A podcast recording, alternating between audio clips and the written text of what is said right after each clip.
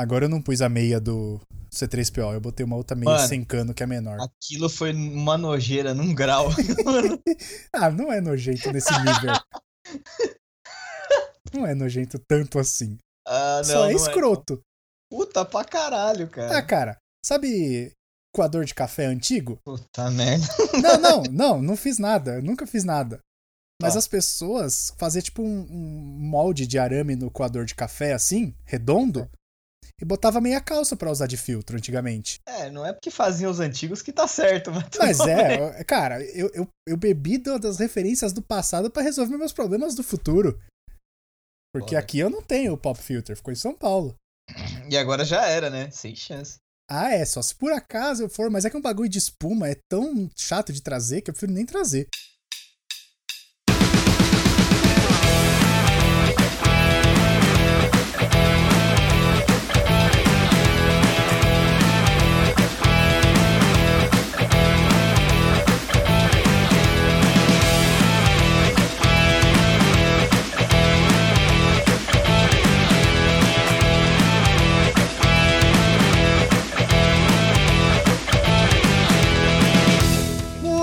Bom dia, boa tarde, boa noite, caros ouvintes. Estamos começando mais um DeLorean Y, seu podcast de entretenimento, cultura pop e papos aleatórios do PCN. Você já sabe disso. O podcast mais ignorado dessa podosfera de meu Deus do mundo em que as pessoas acham que o Covid acabou. Mas não acabou, gente. Tá por aí ainda. Fique esperto, fique em casa. Eu sou o Luiz, seu apresentador, e na minha mesa de convidados eu tenho. Bom, eu sou o Leandro, Leandro Rizardi, eu sou especialista em localização e criador de conteúdo. E eu tô aqui pra falar sobre The Last of Us com vocês, o jogo em que eu torcia pros zumbis. Especialista em localização, né? Tipo, onde eu tô agora? Vamos ver se é bom mesmo. Eu sou a Carol Costa, sou jornalista e editora assistente no Higiene Brasil. E eu ainda estou pensando e digerindo The Last of Us Parte 2. E eu sou o Léo e não joguei The Last of Us Parte 2, eu pulei. e nem Ghosts of Chuchuquinha, Vou começar hoje, se tudo der certo. se Deus quiser. Isso aí. Hoje é o dia em que o Léo vai receber muitos spoilers. Ah, não ligo, cara. Bom, e no programa de hoje, como já falaram, a gente vai falar sim de The Last of Us, mas calma, a gente não tá atrasado, a gente tá no nosso tempo. A gente é que nem um mago, chega quando tem que chegar. Como a Carol falou, né? Esse é um jogo que a gente fica pensando nele há tanto tempo que ele vai. Pode, a gente pode fazer um podcast daqui a um ano que ele vai continuar sendo um tema recorrente. pois é, exatamente. E já tiveram muitos podcasts que falaram sobre o jogo, inclusive a Carol participou do Final Level Cast, participou do podcast acho que é do Brainstorm 9, né, também, que eles falaram do jogo. Uhum.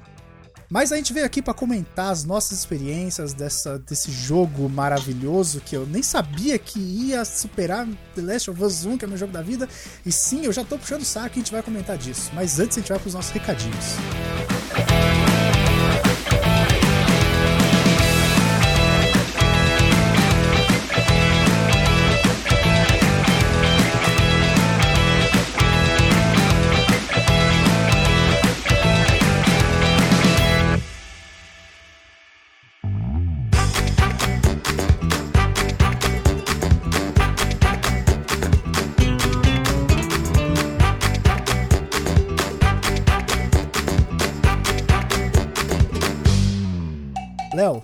por favor. Pois não. Sim, ou não, não sei. O quê? Ué, Não, recados. brincadeira. Não temos, não temos recados. Não temos recados hoje. Tá todo mundo muito comportado. tá, né? Eu não sei o que está acontecendo, né? As Pois pessoas é. não, não- Nem pra xingar mais elas mandam.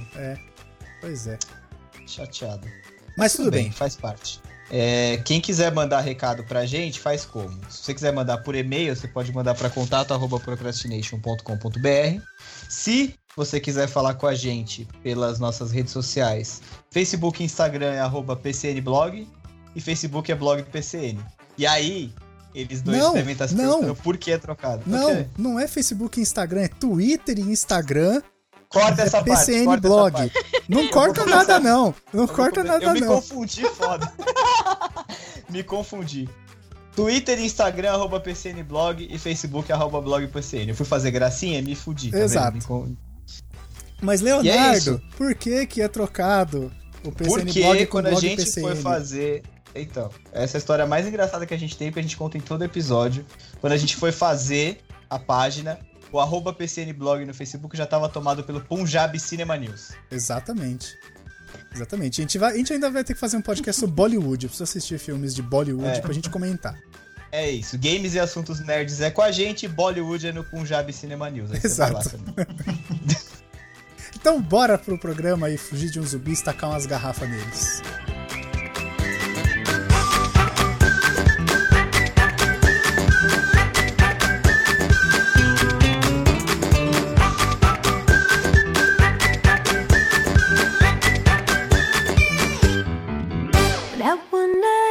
Little round. I met little Sadie and I shot her down.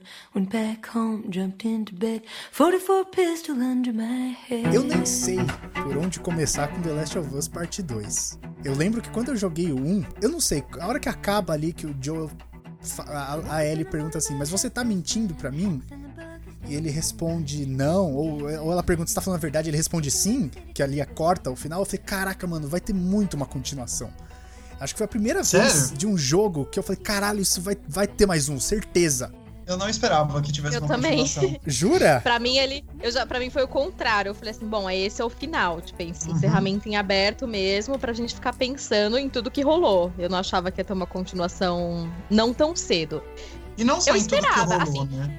É, é engraçado porque, tipo, ao mesmo tempo que eu queria, chegou um momento em que eu já tava querendo, porque eu gostava muito desse universo do, que, que foi criado no primeiro jogo. Eu tinha muito medo de um segundo. Então, quando foi anunciado, eu realmente não sabia se eu tava feliz ou se eu tava receosa, sabe? Uhum. É, eu confio muito na Naughty Dog, para, principalmente para roteiros, porque os, os jogos que eles fazem com, com um roteiro mais aprofundado, eles conseguem, de fato, criar uma dimensão maior para personagens e tudo mais. Sim. Então, quando eles anunciaram o, o, Part 2, eu tava na expectativa de que eles fizessem algo grande mesmo, mas eu também não esperava que existisse um Part 2. Quando acabou o- o primeiro, eu- eu- o meu pensamento foi: eu achei incrível a maneira como eles terminaram tudo, porque a gente pensa na- na- nas camadas que eles deixaram em aberto, né? É o tanto de coisa que eles criaram com aqueles personagens em que, na verdade, assim, todo, todo o caminho que eles fizeram, que na verdade a gente imaginava que seria focado em vamos salvar o planeta, vamos fazer todo mundo voltar à vida normal, na verdade foi, se transformou numa evolução entre os dois personagens principais e que se encerrou neles, né? Acabou ali. O mundo não vai melhorar, os únicos personagens que vão conseguir melhorar são os dois. Então é, é, é muito doido de você parar pra pensar nisso, assim, como a gente foi muito enganado junto com eles durante toda a evolução do primeiro jogo. E não é muito louco você pensar assim, o jogo, o Last of Us 1, ele saiu em 2013, acho que finalzinho de 2013. E lógico que quando você lança um jogo, os caras já começam a trabalhar ali na pré-produção, nos concept arts, no roteiro e tal, pra uma eventual continuação. Então, como os caras já sabiam, provavelmente, que ia ter uma continuação, a gente vai fazer e depois vai seguir, já começaram a trabalhar. Mas não é muito louco você pensar que o jogo sai com um tema que é um mundo, assim, tomado por uma, vamos, vamos botar entre aspas, uma infecção. E eles falam o tempo todo de quarentena durante a narrativa do jogo. Uhum. Não te colocou muito mais naquele, naquele universo? Ou foi Graças só a Deus eu? não tem zumbi, né? Na vida real a gente não tem É, zumbi, é- pelo menos. É Por engraçado porque. de- De fato, assim, eu acho que ajuda muito a imersão, porque a gente sabe mais ou menos, a gente vê aquilo como uma, uma possibilidade muito mais real do que simplesmente um jogo, né? Tirando a parte de zumbis, por enquanto. A gente, essa noção de, de mundo ca- caótico, de que as coisas não são mais como eram antes, a gente tem que se adaptar, é muito da realidade, né? O, eu cheguei a falar com a Riley Gross, que é uma das da corroteirista do jogo, Hum. e quando a gente foi fazer as perguntas pra ela, né, num- era tipo um- uma chamada assim, é, eles pontuaram que não, não seria bacana fazer qualquer pergunta relacionada ao que tá acontecendo atualmente. Que eu acho que, não sei, não, não foi uma intenção lançar o jogo agora, bem nesse momento, né? Acho que as coisas simplesmente eles iam lançar agora, mas não esperavam que o mundo tivesse dessa forma caótica. Então acho que tem uma, teve uma preocupação em é, não parecer que isso de algum modo é um oportunismo. E óbvio que não é, até porque o primeiro jogo já Também tinha trata essa, é, essa, essa abordagem, esse plano de fundo. Mas realmente, pra gente que tá jogando, você acaba tendo um. um, sei lá, um- uma ligação muito maior, assim. É, não sei se vocês viram esses dias no, no Twitter, o Gui Souza Dias, jornalista, ele até tweetou uma, uma foto que era. Uma, eu não lembro que faculdade, era uma faculdade que tá fechado. Não lembro agora onde era, se era em Brasília. Ah, agora acho que é Mato jogo. Grosso do Sul, que ele fez The Last of Us e aí, tipo, ele trocou o Ah, nome da eu cidade. vi isso aí, caraca. É, ele, ele, né, ele colocou Seattle dia 1. E, tipo, Isso. é exatamente Nossa, o é bem cenário parecido, do é jogo. verdade. Tipo, é muito doido. É Uhum. muito doido. É, eu acho que esses jogos assim, tipo, é, é é- não tem como você não pensar, porque, putz, é uma relação muito bizarra com o que a gente tá vivendo, assim, né? Uhum. E, mas de qualquer maneira, putz, os caras acertam o timing, porra, não tem como acertar esse timing. Não, não dá, não dá. Não dá, cara. Desculpa, não tem. É, você para até pra pensar, é, parece irônico, né? O que, que você fez durante a quarentena? Eu joguei um jogo sobre estar na quarentena. É, É, a diferença é quando começou a que tinha quarentena- zumbis que queriam me matar. Quando começou a quarentena, na verdade, o que mais me lembrou de tudo que tava acontecendo foi, nossa, The Division, foda, tá sabe? Sim, sim. Eu Falei, nossa, Tem a gente tá muito. vivendo The Division, sabe? E, e- não, é só, sei lá, maluquice da, da gente, assim, de querer comparar e tal. Porque, nossa, se tivesse naquela situação do The Division, pelo amor de Deus. É engraçado que É, que a hoje... gente sempre, a gente sempre vai tentar buscar Uma é, referência, né? uma Tipo, um- referência, parâmetros, assim, pra gente entender o que, que tá acontecendo naquele universo, né? Faz parte. Isso acho que Uhum. com, com todas as mídias, assim. Filme a gente faz a mesma coisa, série, então natural que com um jogo que ainda é uma ferramenta totalmente imersiva, que você tá controlando ali a, a- o personagem, você tá naquele universo de algum modo, você vai tentar comparar com o que tá acontecendo aqui. Então realmente dava uns negócios, assim, quando eu chegava, tem uma parte específica do jogo que você chega, acho que com a Dina em um lugar lá e tá escrito, ah, é área de quarentena, e, e elas discutem essa questão específica. E eu, caramba, a gente tá. Foi ali que me deu um clique, assim, eu falei assim, nossa, área de quarentena. Ok, É exatamente o que eu estou vivendo aqui nas devidas proporções. E é engraçado até que quando a gente gravou um podcast com a Luli sobre o impacto da do corona na cultura pop, né? Que tava. Foi quando os filmes começaram a ser adiados e tudo mais, que começou Uhum. aquele do 007, aí depois veio aquele bola de neve de filme sendo adiado. E eu até falei, ah, vamos falar um pouco desse clima que a gente tá vivendo de Last of Us. Isso foi em março. Foi, Então, tipo tá assim, gravado. Cara, tá gravado, sabe? Tipo, é um negócio que é, é- não dá pra você medir a precisão que foi um evento com o outro, sabe? É um negócio absurdo.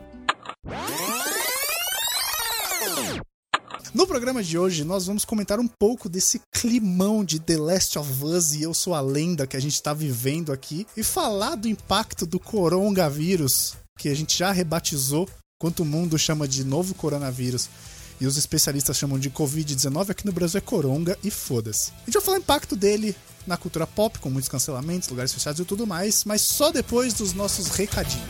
E aí, não só isso, né? Se você for parar pra pensar, uma coisa que afetou muito o lançamento do jogo também é o momento político em que a gente tá vivendo, né? Então, Aí, o fato do. Zumbi, do- Tem zumbi, sim. Tem- eu tem- pensei tem um, nisso, né? viu?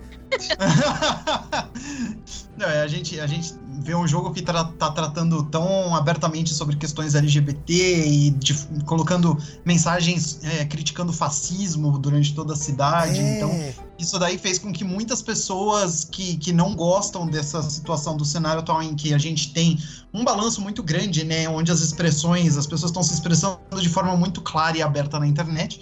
Eles viram todo, todas essas mensagens colocadas dentro do jogo como uma mensagem política e a galera caiu em cima, né? No Metacritic, em todas os- as ferramentas que eles podiam compartilhar de, de, de crítica sobre o jogo. Esse negócio É. do Metacritic aí, você- a Carol, que tá 100% envolvida com a parte de games, não foi muito de review bombing, tanto que eles mudaram, né, a ferramenta. Você vai ter que esperar 36 horas pra fazer uma crítica. É, pra começar, que eu acho que até em algum podcast que a gente já fez junto, eu já falei que eu sou totalmente contra a nota, né? Eu, acho que você odeio o sistema mesmo. de nota.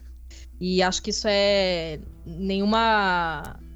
Não tem como um símbolo, né? Um, um- Número. uma ideia numérica, um número, passar uma ideia de uma experiência. Exato. Enfim, Pessoal. mas eu. en- É uma, Oi? experiência, é uma experiência totalmente pessoal. Eu tava falando isso num grupo que tem uns amigos aqui, a gente tava falando de Ghost of Tsushima.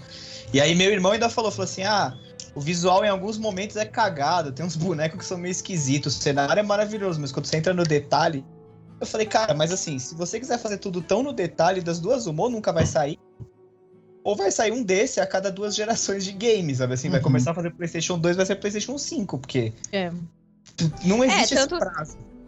Pois é, e assim, eu entendo, por exemplo, o meu papel quando eu vou fazer a crítica de um jogo é realmente analisar todos os pontos bons, pontos negativos, e, e não é a minha experiência como simples jogadora. Eu tenho uma visão ali que é bem diferente. Além de jogadora, eu tento analisar todos esses pontos e incluir, e, enfim. Só que essa ideia de nota é uma coisa que me incomoda muito, porque ela é extremamente relativa também para as pessoas. É engraçado, eu dei 9 para The Last of Us porque eu tenho minhas questões. Eu acho que não, não é um jogo perfeito. Eu dei 10, por exemplo, para Red Dead Redemption Cadê 2. a carteira aí- gamer? Pois é, tem opiniões e opiniões aí. Eu tenho, eu tenho minhas questões assim, só que em momento algum eu tirei a grandiosidade do que é realmente o jogo. O fato de eu ter dado 9, um, tipo, um ponto a menos da nota máxima, não quer dizer que, tipo, eu estou falando mal do jogo. E tinha muita, mas muita gente xingando que eu tinha dado uma nota Uhum. baixa. Eu queria entender Baixa. onde Baixa. 9 virou uma nota baixa. E já aconteceu também de eu dar, tipo, nota 8 pra algum jogo e a pessoa falar, nossa, mas que nota extremamente alta, que não sei o que. Ou então, é, a- também ainda achar que é nota baixa, sendo que é uma nota boa, é uma nota, tipo, mediana e, tipo, ok. Então, essa questão de número eu acho totalmente. É. Confuso, Eu acho que o- eu acho que mais é um é- serviço pra mim, eu acho que menos ajuda do que, sabe, do que colabora. Eu acho que a questão é você, são as ideias, entendeu? Então, é, é- esse, essa questão do Metacritic, especialmente, é, a gente sabe que aconteceu muito por conta de, né, um movimento ali pra derrubar o jogo e Uhum. tudo mais, e, e muita gente que participou ali da, dessa, dos números é, não eram jogadores, e uma boa parte, tipo, era jogador sim, que tava insatisfeito com o jogo sim, porque a gente sabe que, tipo, o público gamer tem suas questões, e aí se você vai abordar um tema que é o público gamer, a maioria ali, né, o- um- aquele pedaço que não gosta de todos os temas, como o Leandro tava falando, se você cutuca, pronto, acabou, você cutucou num Ah, vespeiro. é, mexeu no vespeiro. Então, Tem, Tem- lugares que são. Tem muito são disso. tensos, né? Tipo, tem coisas certas. Eu vi, um, eu vi um monte de gente falando ontem sobre aquela, aquela sequência de tweets do Mikali falando que ele não vai falar mais de Uhum. Xbox, cara. É, É. Mano. Aí eu vi gente falando, pô, mas você não pode parar de falar porque eles querem te calar. Mas, cara, mas se coloca no lugar do cara, chega uma hora que o cara não aguenta mais. Tudo que ele escreve vem um, vem um idiota pra dar um corte num negócio, num- sem argumento nenhum, cara. É só, tipo, botando pra fora um ódio dele, pessoal, que tipo, o cara não sabe lidar com aquilo e quer empurrar a goela abaixo dos outros, sabe? E aí É, acaba as que- as pessoas elas não entendem que a- a- a- jogar videogame ela é uma experiência completamente pessoal. Coisas que eu gosto e alguém não gosta não significa que o jogo seja bom ou seja ruim. É, É. Da mesma forma como eu falo para as pessoas, é, Skyrim é um dos melhores jogos já feitos, tanto é que ele tá aí sendo rodado até em calculador hoje em dia. E eu, eu não consigo gostar de Skyrim. Eu fui, eu fui esquentar um leite e tava rodando Skyrim no meu micro-ondas outro dia. Então, e eu entendo da grandeza desse jogo, assim, eu até cheguei a jogar, tentar jogar um pouco mais agora com o PlayStation VR, que eu, eu comprei a versão dele pra ver se eu entrava mais na, na, na experiência. Eu até consegui entrar um pouco mais, mas assim, não é o meu estilo de jogo. E isso não significa que o jogo seja ruim. Muito pelo contrário, eu entendo a grandeza do negócio, né? Então as pessoas elas não conseguem entender isso, que o fato de eu gostar mais ou gostar menos de uma experiência não torna essa experiência menos relevante ou mais relevante. É você quem tem que experimentar aquilo lá e ter a sua própria visão e acabou. Sim. É isso. E, é, e outra, você vai ler, eu acho, né? Você vai ler review, coisas assim, é, sei lá, pra você ter uma outra opinião, pra às vezes você pegar um Uhum. ponto que não pegou. Eu, eu, eu acredito, assim, que tem uma parte de do serviço, assim, de bom, deixa eu ver, se esse jogo for bom, eu invisto meu dinheiro, se eu ver que a Uhum. galera tá falando bem, eu, eu não invisto. Mas assim, ninguém aqui é burro, né? Ninguém tá fazendo uma lavagem cerebral em ninguém. Ah, então, se sim. você simplesmente leu uma crítica, ou então chegou numa média que é realmente esse jogo é, tem- fulano tá faz- falando isso, Beltrano tá falando aquilo, então você pega com o seu raciocínio, você tira um- uma conclusão, assim, você tira uma ideia maior, ninguém tá ditando a verdade. É E, e acho que essa é uma dificuldade das pessoas às vezes entenderem, acharem que o, o- o intuito de uma, de uma crítica é você esfregar a nota na cara de alguém e falar, "Ah, não, esta é a verdade absoluta. Não é. É simplesmente uma ideia. E assim, também é super válido a ideia das pessoas que não gostaram do jogo. Porque, né, senão ia ser muito hipócrita da nossa parte falar que só tá certo quem gostou. Eu acho que, tipo, tem várias questões ali no jogo que talvez se eu tivesse uma outra vivência, uma outra experiência, eu não ia gostar, ou então, se não fosse o meu estilo de jogo, eu ia achar Uhum. chato. E, tipo, tudo bem. Acho que uma coisa não desvalida a outra. A questão é isso ser bem argumentado, tanto pro elogio quanto pra crítica, né? Se tem um argumento, se você vê que a pessoa tá falando aquilo realmente porque a experiência dela não foi legal ou porque não é o gosto dela, é uma coisa. Agora você vê que ela tá criticando aquilo por um puro ataque, porque, ai, vamos boicotar. Ah, pelo amor de Deus, né, gente? E assim, se a gente for entrar no quesito do jogo também, é, esse The Last of Us Part 2 não é um tipo de jogo pra todo mundo. Eu acho que isso é muito importante das pessoas entenderem, porque ele não é um jogo que você vai sentar e você vai ligar a televisão, pegar o controle e falar, nossa, vou passar duas horas assim me divertindo, né? Não, eu vou, vou jogar e vou passar duas horas sofrendo com aquilo lá, querendo É. saber o que vai acontecer junto com o personagem. É tenso, sabe? Você pensa jogo em muitas incômodo. questões. Ele é. Totalmente incômodo. É, eu, eu até entendo as pessoas que estão jogando e que não estão gostando do jogo. É, é, ele já tem uma pegada um pouco diferente do primeiro jogo, né? né, principalmente na, na evolução do roteiro e na forma como a gente joga com os personagens. E também é, ele faz você se sentir mal durante muitas partes do jogo. Então, quem quer jogar videogame pra se sentir mal? Né? Você tem que estar preparado pra jogar um jogo desses. E falando em ficar incomodado, como vocês disseram, é, já indo pra história do jogo e tal, mas indo lá pro final, cara, eu nunca joguei um jogo que me obrigasse a fazer coisas que eu não queria. Sabe, Uhum. tipo, a hora que eu tava com a Ellie enfrentando Matar a cachorro. Abby. Não, não, cara. Não, a- a- tipo, É vamos pior. supor, É entre bem aspas, pior. assim, entre aspas, a batalha final é a Ellie contra a Abby.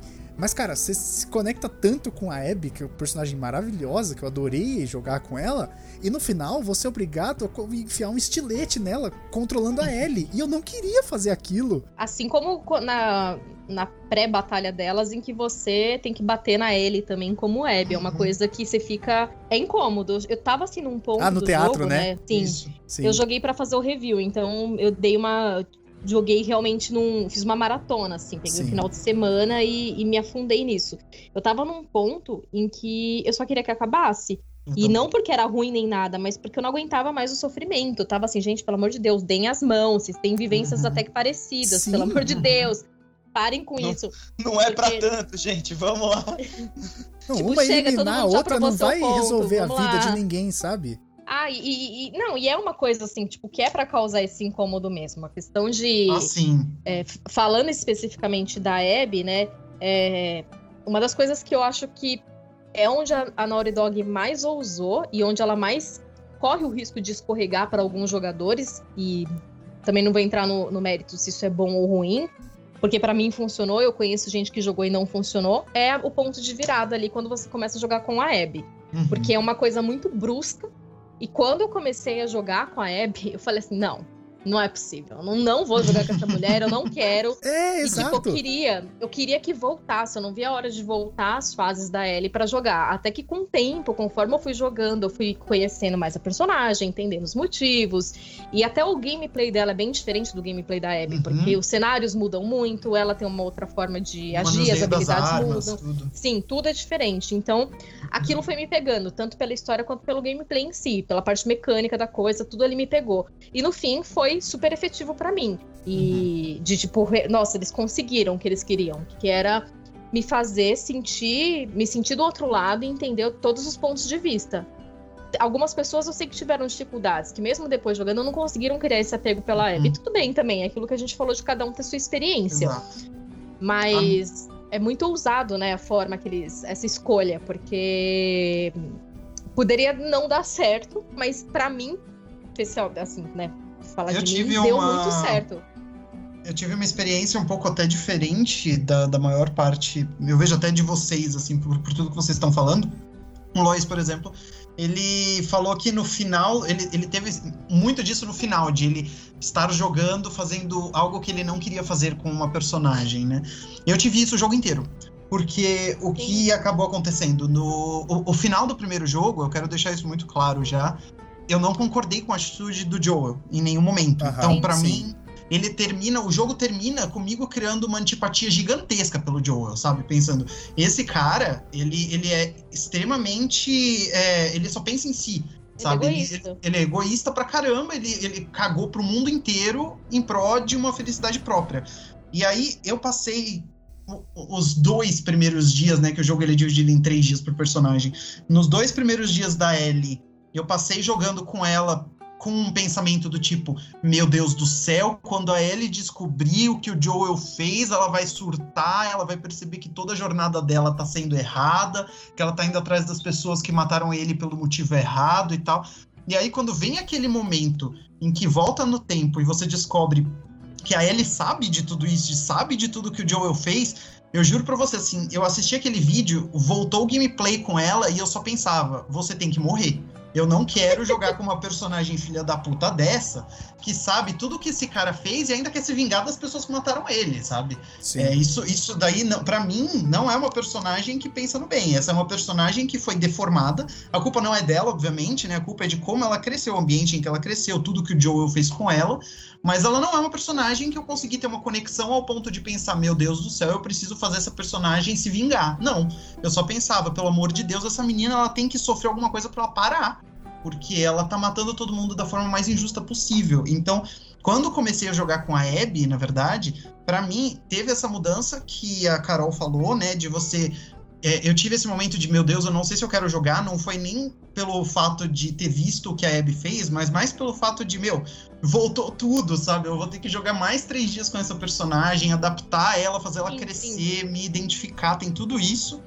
Mas depois que eu já tava no comando com a Abby, eu esqueci completamente da Ellie. Pra mim foi assim, eu não quero mais jogar com a Ellie, sabe? Eu quero, na verdade, é, é chegar no momento em que eu veja a Abby se vingando da Ellie e o jogo acabe ali de alguma forma, porque eu não quero mais ter uma, uma, identidade, uma identificação com a Ellie.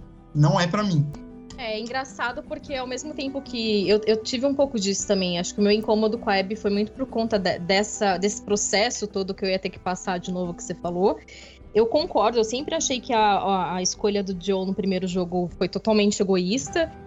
Enfim, mas ao mesmo tempo, eu criei apego, né? Mesmo sabendo que foi errado, e aí que é engraçado porque entra muito do que o jogo quer explorar, a ideia de certo e errado, de lados e tudo mais, é que mesmo sabendo que ele teve uma ideia, uma atitude egoísta, eu nunca menosprezei a, a escolha dele e nunca coloquei num patamar de certo ou errado, porque eu também entendi o lado dele. Eu entendi o que o Joe tinha se tornado quando ele viu a filha morrer nos próprios braços. E, tipo, eu pensei, será que eu, no lugar do Joe, eu teria feito diferente? Então, Acho mas no não, começo da ia ter- jornada ele desprezava a Ellie. Ele era egoísta, do mesmo jeito que ele foi Uhum. egoísta com Exato, a cura. mas por tudo que ele passou. Sim. mas por tudo que ele passou, tipo, quem que. Assim, todo mundo aqui que já, já foi machucado algum dia sabe o quanto é difícil você gostar de outra Uhum, pessoa de novo. Aham. Em qualquer nível de relação, sabe? Tipo, a- isso diz, sei lá, desde relações amorosas, amizades, a família. Então, eu entendo que ele tenha sido egoísta esse tempo inteiro, porque foi a forma que ele soube lidar, independente de certo ou errado. Tipo, não tô colocando esse patamar, porque se for colocar, realmente eu acho que ele não teve a melhor das atitudes em momento algum. Não concordo Uhum. com a. Não acho que a, que a escolha dele foi a mais em prol da sociedade, foi pensada de uma forma mais centrada, mas eu compreendo tudo que ele escolheu e por que, que ele seguiu aquele caminho e por que, que aquela dupla se alimenta dessa forma, porque eles só têm um ao outro. Tudo eles encontraram o único centro que os dois encontraram, porque se você pensa ali, tipo, os dois personagens sozinhos, se eles não tivessem se encontrado nessa jornada, eles não seriam ninguém. Tipo, eles são é, fortes porque eles estão juntos, eles encontraram um no outro um motivo pra continuar, uma maneira de crescer, uma maneira de avançar, enfim, um motivo, né? E, e eu entendo esse lado. Tanto que eu entendo totalmente o lado oposto, o que, que, o que, que a Abby fez. Acho que ela tem mais, é Uhum. mais do que justo. Eu acho que eu, no lugar da Abby, teria feito o mesmo também desde o começo. Só que não consigo não sentir a dor. Não sei, não sei se estou sendo clara, mas no fim das contas eu, eu me ferrei pelos dois lados. Porque Ah, eu senti dor dos claramente. dois lados.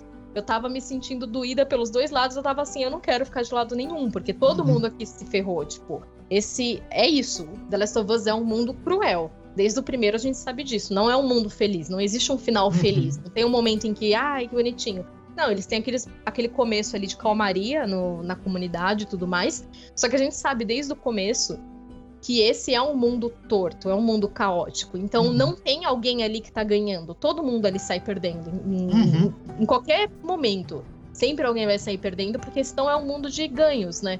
E isso é muito difícil, porque se você tira essa lente do que é certo ou o que é errado, você vê pessoas ali, né? É, seres humanos, né? personificados ali nos- no- na- nas figuras que a gente estava jogando, com questões particulares, e todo mundo tem um motivo válido, todo mundo tem um argumento que é válido Uhum. para aquela vivência. E isso que é difícil, você vê tanta gente que tá sofrendo e não tem ali uma pessoa que não tenha razão pelo que tá fazendo, sabe? É, foi muito o que você falou de. A, a Naughty Dog, ela conseguiu criar um roteiro tão humano, mas tão humano, que ela faz com que o certo e o errado se perca, né, nesses É, momentos. é então, isso que eu ia falar. Você não, você não consegue. Você entende os dois lados, assim, você. A- o lado da Ellie e o lado da Abby que sofreu porque o Joel matou o pai pra salvar a Ellie enquanto tava na cirurgia. Mas, cara, não tem uma pessoa ali. É o que a Carol falou, não tem um final feliz, sabe? Tipo, se a Uhum. Ellie matasse a Abby, não ia ser um final feliz pra Ellie, muito menos pra Abby. E se fosse o contrário, também não ia ser. Não tem um certo e errado ali, sabe? Tipo, não vai Uhum. terminar tudo. Elas não vão. A única coisa seria, tipo assim, mano, vamos parar com isso e viver de boa, Agora- sabe? Tem uma. um- eu, eu li uma análise, eu acredito que tenha sido do Kotaku. Não sei se vocês também chegaram a ler do jogo, mas tem um, um ponto em que eles pegaram lá que eu me identifiquei bastante. Que é o fato de que se você joga, é, a maneira como você se identifica com esse jogo muda toda a sua experiência. Então, um problema pra mim maior foi justamente o fato de eu não ter criado empatia com a Ellie desde o início e de eu ter meio que entendido as ações da Abby também desde o início. Então, o que, que o jogo ele acaba fazendo muito? Ele acaba fazendo com que as pessoas que tenham tido esse apego com a Ellie e com o Joel, né, com a ligação entre os dois, que eles sofram muito com as atitudes que a Ellie tá fazendo. Então, ele, ele faz com que as ações que você tem que conduzir a Ellie durante o jogo faça com que você sofra se você tem esse apego. Agora, se você não tem esse apego com esses dois personagens, muitas dessas coisas passam a ser o que o Lois passou no final do, do jogo. Que é aquela coisa do tipo, meu, eu não quero fazer isso. Por que, que eu tenho que fazer isso?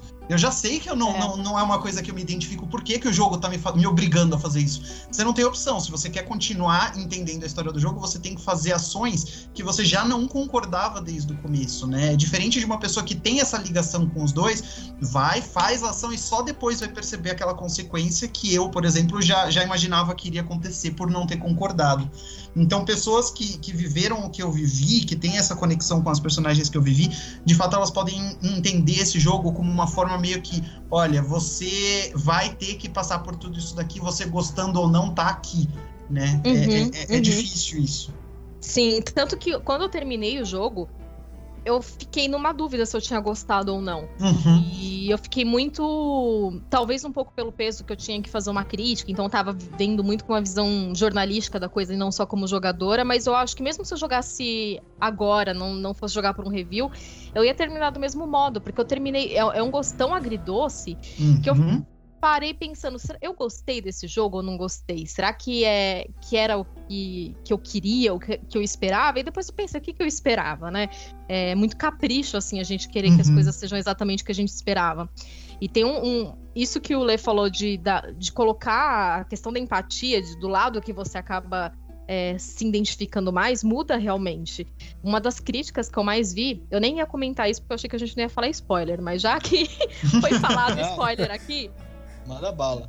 então, é, eu vi muita gente criticando, é, mas a questão é que a gente não tem tempo de gostar da Abby, né? A gente passa uma jornada inteira com o Joe e com a Ellie, e quando chega no fim e acontece tudo, é, para mim, não, mesmo assim, mesmo sabendo que a Abby tinha motivo porque ela tava vingando o próprio pai, eu não consegui ter apego. E eu entendo isso, só que é um exercício muito simples se a gente pensar é, assim, simplesmente, se o jogo fosse, na verdade, se o The Last of Us, o primeiro The Last of Us, não fosse sobre Joe e Ellie, fosse sobre um pai que é cirurgião, Uhum. que ele tá fazendo de tudo pra buscar a cura, pra salvar o mundo, pra ter um mundo melhor pra filha dele que tá crescendo. O objetivo de vida dele é tirar essa maldição do mundo. A filha cresce admirando o pai, vivendo as coisas dela, porque ela sabe que isso vai acontecer. E no último, na última cena do jogo, um cara entra e mata o pai dela e acabou o jogo. Ah, Uhum. Se esse fosse o, The Last o primeiro The Last of Us, a gente nunca ia questionar. Nunca ia falar, ai, mas ela não teve motivo pra não fazer. Lógico que ela teve. A questão é que a gente ia ter vivido o lado dela. A gente tem- ia ter entendido. A gente não ia ter a mínima dúvida de que a Ellie que o Joe, e o Joe eram os vilões Exato. entre aspas, da história.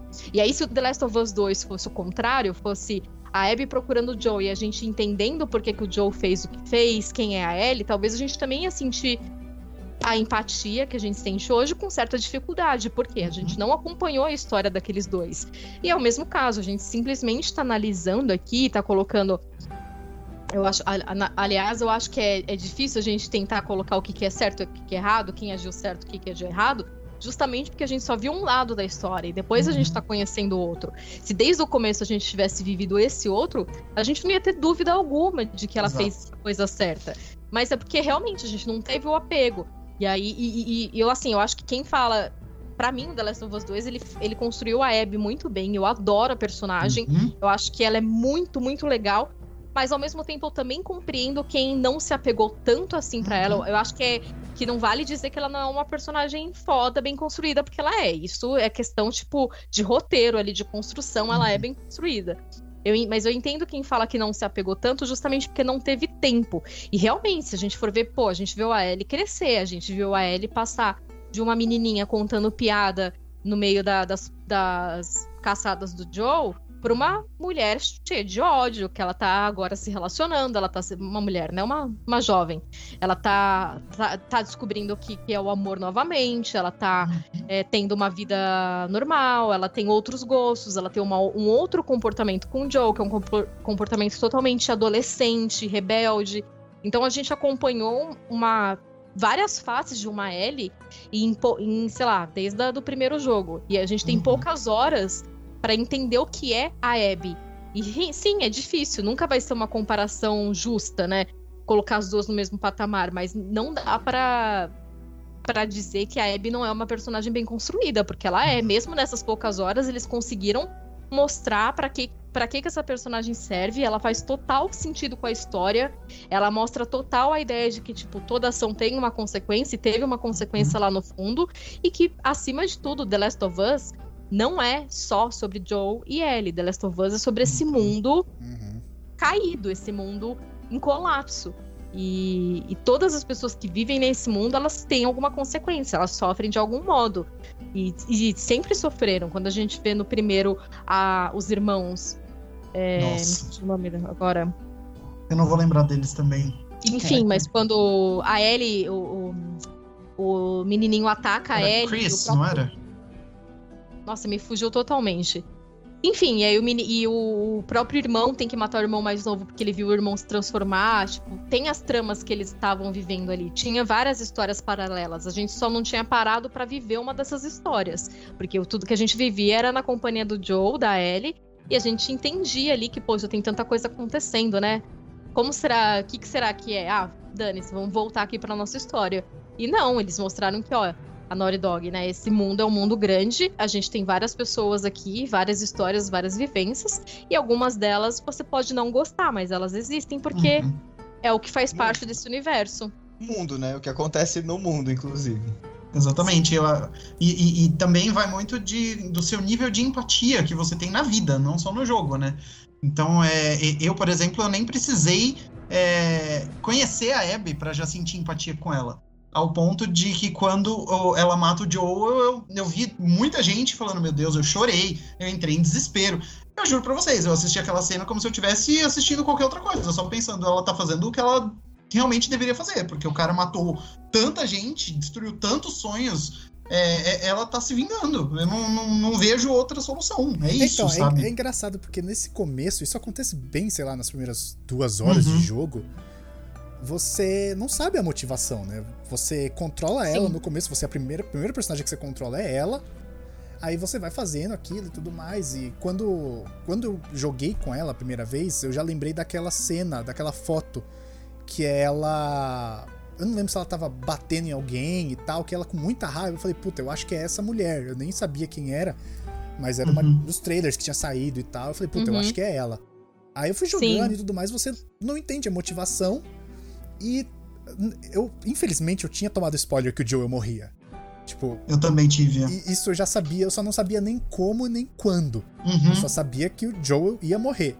Aí naquele momento e tal que, que acontece, eu falei, puta, que bosta, né? Foi assim que aconteceu e tudo mais. E você meio que fica com raiva daquele núcleo de personagens, porque o Joel era o cara que você jogou 75% do primeiro jogo. Então, assim, por mais egoísta que ele tenha sido, você criou uma relação com ele. Sim. E aí, depois que você entende o porquê, E aí você fala, caralho, tipo, é o que a Carol falou, ele sempre foi extremamente egoísta. Não, não tô falando que é certo a pessoa egoísta, você vai lá e mata. Não faça isso, gente, por favor. Mas não é isso que eu tô falando.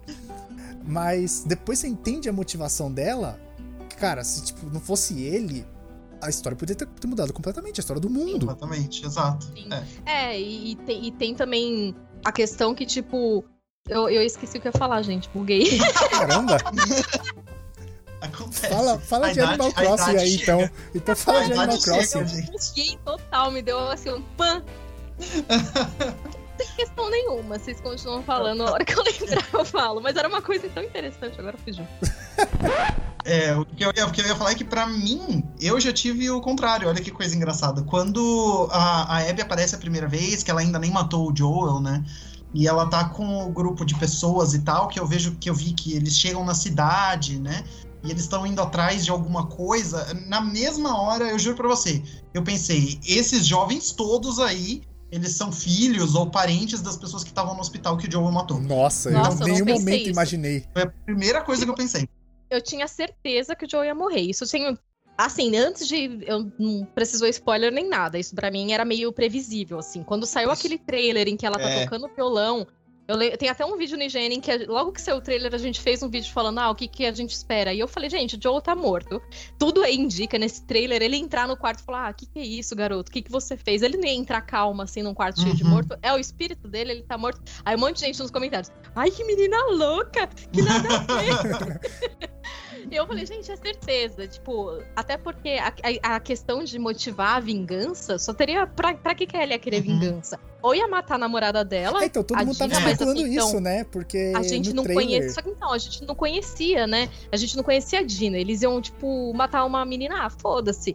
Não, agora matar o Joe, aí sim é uma coisa que vai fazer os jogadores ficarem, tipo, ensandecidos. Então, pra mim, era meio que óbvio que isso ia acontecer. Só que não mudou a dor, porque quando aconteceu, eu chorei também. Mesmo imaginando que isso ia acontecer, não, não queria que. Você não quer ver, você não quer que isso aconteça. Uhum. Tipo, eu amo o personagem, sabe? Mesmo com todas as falhas dele, mesmo ele tendo sido extremamente egoísta, eu gosto do personagem.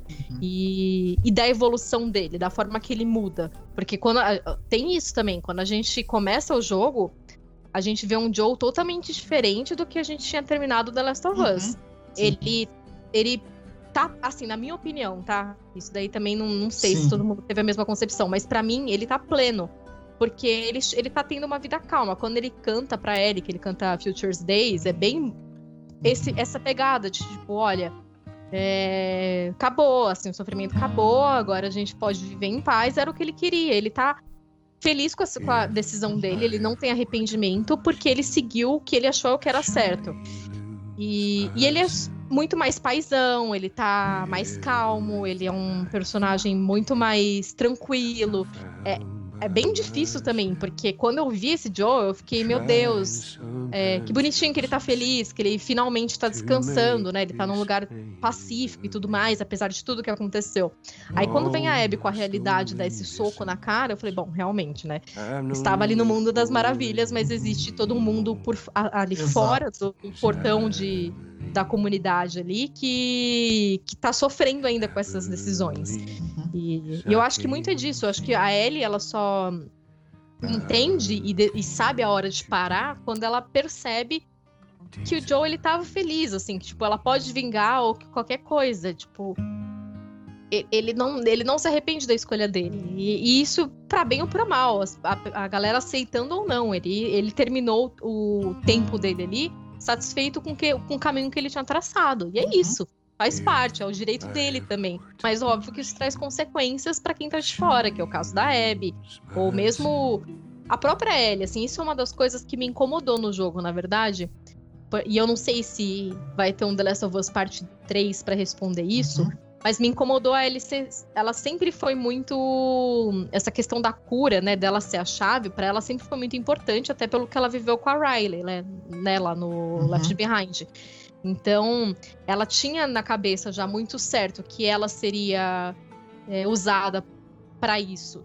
E quando, mesmo descobrindo tudo que aconteceu e depois de tudo que acontece, me incomodou um pouco a ele não não cogitar, tipo, fazer algo com isso, tá? Tipo, eu ainda sou a cura, ela ainda é a única Uhum. cura do mundo, e aí? Tipo, você não vai. Porque eu me sacrificaria. Vai atrás do médico, né? exato. Vai ver se não existe alguém pra fazer E alguma não coisa. só isso, tinha um médico, né? Isso daí, aí já começa as coisas que me incomodam um pouco. Tinha um médico no grupo da Abby, né? A Mel lá. Ah, é, sim, que encaminhada, cuida da, era uma da- médica. daquela menina Ela- japonesa. Sim, sim, ela pode não ser uma neurocirurgiã como o pai da Abby era, mas ela era uma médica. Então, ninguém pensou em pegar, segurar, prender a Abby, a, a Ellie num porão, e mais do que matar o Joe, prender a Ellie e, tem- e fazer o que tem que fazer ali com a menina, gente. Uhum. Vocês estão com a cura na frente de vocês, vocês não fazem nada, tipo. E é ainda mais que eles descobrem, né? Sim, eles todo descobrem, é tipo, ah, então é você, você é ela, né? E nada Você é a cura! Matem! Matem a cura! Você a cura, dane-se, fuja. Vou deixar você viver, pra você sofrer. fato. enquanto- Mas eu sinto que isso daí eles tenham feito talvez pra ter um 3 sim. Eu acho que existe essa chance, principalmente com o final do jogo. Eu acho que ele deixou muita coisa em aberto. É, tanto que já tem especulações aí de que é, a, a Ellie possa até estar com a Dina no final disso tudo e a gente só não sabe. Porque parece que tem um bracelete que ela tá quando ela tá morando com a Dina, e aí quando ela vai atrás da Abby no final, ela tá sem esse bracelete, e quando ela volta pra casa, ela tá com o bracelete de novo. Então, muita gente até cogita que ela esteja voltando pra casa, não porque ela está voltando pra Dina, mas porque ela já tá morando com a Dina em outro lugar, ou na comunidade, junto com o bebê. Ela se arrependeu de tudo, ela voltou pra pegar o violão do Joel, e no final ela meio que. Isso daí já é, é- é a mensagem final de qualquer forma, que é ela chegar, pegar o violão e falar assim. Acabou, sabe? A É. história do Joel fica pra trás, eu não, não Sim. vou mais me prender aquilo. Sim. O Joel passou e aí ela vai embora. A gente só não sabe se ela tá indo embora por conta própria, sozinha, viver a própria vida, o que vai acontecer a partir de então, ou se ela tá mesmo morando com a Dini e ela tá voltando pra cidade ou pra qualquer lugar onde a Dini esteja junto com o filho pra ficar com ela. Então É. fica essa partinha aberto, né? É, eles podem. Assim, gancho tem, tem muito gancho pra ter um terceiro. Eles podem simplesmente falar que, na verdade, ela tava indo. Ela decidiu se sacrificar. Então ela tá indo procurar alguém que vá fazer algo com ela. Porque aí eu acho que faz parte da personagem. Por mais que agora ela tenha um motivo. Ela tem ali um filho, ela tem a Dina, ela tem uma casa, ela tem todo um, um, um porto seguro pra querer viver ela sempre teve muito certo com ela a função dela ali nesse universo. Uhum. E aí, ainda mais agora, tendo quem proteger. Tipo, ela não ia querer que o JJ crescesse num lugar melhor, num lugar saudável. Então, eu acho que eu gostaria, se for pra existir um 3, eu gostaria de ver. É, não foco na Ellie. Acho que também já- isso já cansou, sabe? Acho que a história Uhum. dela também meio que já foi contada. Mas de algum modo em que isso não morreu com ela, em que ela ainda tá incomodada, não com o que, a- que aconteceu, com o Joe, com o Abby, nem nada disso, mas tipo, poxa, eu posso ter a resposta de tudo aqui comigo, então o que, que eu vou fazer com isso, sabe? Eu gostaria que isso aparecesse em algum momento ainda. Uhum. É, eu tenho essa sensação também. Mas falando agora um pouco até do, do gameplay do jogo, o que me incomodou e que eu espero que não exista mais, que não aconteça mais, é, eu achei que houve momentos desse jogo que se prolongaram demais. Ah, sim. Eu acho que não só não só falando em questão de história e de roteiro, mas teve hora, teve momento do jogo em que eu passava e eu pensava só por quê, sabe? Assim, eu já é, é, tá, tá meio repetitivo, nada daqui tá acrescentando na história, tá só prolongando o jogo, não é um momento em que eu vou me lembrar, sabe, depois que eu terminar o jogo. Ficou uma sensação meio de tipo, não, a gente precisa colocar bastante coisa nesse jogo para justificar muitas das demoras, muitas das exigências dos jogadores e que acabaram não me deixando satisfeito, sabe? É, é um dos pontos que me fizeram pensar algumas vezes, eu confesso, enquanto eu tava jogando, que eu não queria mais jogar, sabe? Eu voltava a jogar depois, naquele momento em que eu tava, mais do tipo, ok, eu quero saber o que vai acontecer nessa história. Mas não era como se eu estivesse gostando daquele momento, até eu passar daquela, daquela parte. E aí tudo voltar a entrar nos trilhos, né? Eu, eu concordo, eu acho que o jogo ele é mais longo do que ele deveria ser. Assim, eu acho que, acho que todo mundo terminou com uma média de 30 horas, né? Eu acho que dá pra, pra dizer. Mas tiveram partes ali que eu, que eu concordo, cara. Falou, mano, por que, que eu tô jogando essa parte aqui? E, e por quantas vezes vocês acharam que o jogo Uhum. já ia, ia acabar? Nossa, Várias. Eu achei umas três. Eu falei, agora acaba, aí não acabava. Eu, eu comecei a achar que ele, ali, antes, antes de você jogar com a Abby, eu já achei que tava acabando. Eu Aí também. começa com ela dia 1. Eu falei assim, puta que pariu, voltou desde o começo. Eu tava conversando por DM com o Lê, eu tava até fazendo as lives jogando e tal, e conversando por DM com o Lê. Aí eu falei, mano, cheguei no aquário com a, com a Ellie. Aí ele, caralho, você tá chegando na metade do jogo. Eu falei, como assim, velho? Que metade, cara, do que você tá falando? Eu faz, faz 10 dias que eu tô jogando essa bosta. Gente, É. quando, quando chega no, no- na parte de- da. que a Ellie tá morando na casa com a Dina. É, é Pra mim, fim, ali era o tava final. na Então, cara, total, tá? Então, total. E eu tava. Eu chamei meu, meu namorado, tava em casa, e aí eu falei pra ele assim: ah, é, eu vou só terminar o jogo, porque ele não tava me acompanhando Eu durante vou o jogo. só terminar o eu- jogo. Era uma da Exato. tarde, ele foi largar às 8 da noite. Não, eu falei pra ele assim: fica aqui comigo, porque não deve demorar mais muito, né? E depois a gente vai fazer outra coisa. Coitado, gente. Coitado, eu acho que depois daquela parte ainda tem mais umas três, três horas de jogo, assim, sabe? Ele teve que ficar comigo lá sentado. Obviamente que ele ficou, né? Me ajudou tal. Ele viu o final do jogo comigo. Mas foi aquela coisa meio tipo. Eu, eu, passei essa parte inteira do jogo pensando: meu Deus do céu, não acaba! eu achava que ia acabar agora, não acabou de novo. E vai acabar agora, não acabou de novo. Eu falava, gente, não é possível esse jogo não tem Parece, o Retorno do Rei, né? Que o livro, você, agora acabou, caiu o anel no, no fogo. aí não. Aí você, agora acabou, o Frodo foi embora. Não, aí, caralho, não acaba isso aí, você começa a rodar o livro e fala, mano, quantas páginas? Quanta porra. Aí você Mas dá, dá uma folhada também- no livro pra ver se tem imagem, né? Pra ver se não tá te enrolando. Eu, eu vou, eu vou falar um negócio aqui, cara. Eu, quando eu li a primeira vez o Retorno do Rei, eu já perdi a conta de quantas vezes eu li a trilogia do Senhor dos Anéis. A primeira vez que eu li, falei, ah, caiu o anel no fogo, agora acabou, né? Daí vem lá, os portos cinzentos. Ah, beleza. Aí depois muitas despedidas, eu falei, não, chega. Aí eu fechei o livro, deixei. Aí um belo dia eu voltei e falei, deixa eu ver como é que acaba. Podia ter acabado, assim, três vezes, sabe? Aí, mais um, mais um, mais um. Mas o, o- o- uma coisa que eu achei muito legal também é, pra não falar só da parte que eles erraram, eles acertaram demais, demais, demais em terem colocado tantas opções de acessibilidade para as pessoas conseguirem jogar, a gente que tem deficiência de todas as formas, poderem aproveitar o jogo, cara. Eu achei isso muito, muito legal. E isso daí acaba ajudando as pessoas, até quem não tem deficiência, pessoas que têm uma, preferem jogar com um nível muito mais fácil, sabe, do que o jogo propõe que eu também acho uma injustiça tantas pessoas caírem em cima falando não, você tem que jogar no mais difícil, como você pode jogar no modo mais fácil. Gente, cada um vive a sua própria experiência, cada um gosta do jogo de uma forma. Então eu acho muito legal eles permitirem que o jogo seja tão fácil para as pessoas que querem que o jogo seja tão fácil também. Sim, até porque tem vários usos disso, né? A gente às vezes Uhum. coloca. Tem uns preconceitos assim tão bobos. Tipo, esses dias eu tava vendo. É, tava mexendo no Twitter e tava justamente essa discussão de tipo, ah, jogo fácil, não sei o que, enfim. E eu, eu vi uma, um comentário do Chris, do. Do apresentador do Xbox BR, ele tava falando que ele joga muita coisa no fácil porque ele joga com o filho dele, que é novinho, do Uhum. lado. E é o momento em que ele tem, assim, com. Ele tava respondendo isso pra alguém, é o momento que ele tem com o filho, assim, pra interagir. Então ele gosta disso ser muito mais uma coisa pro filho também poder é, acompanhar, né?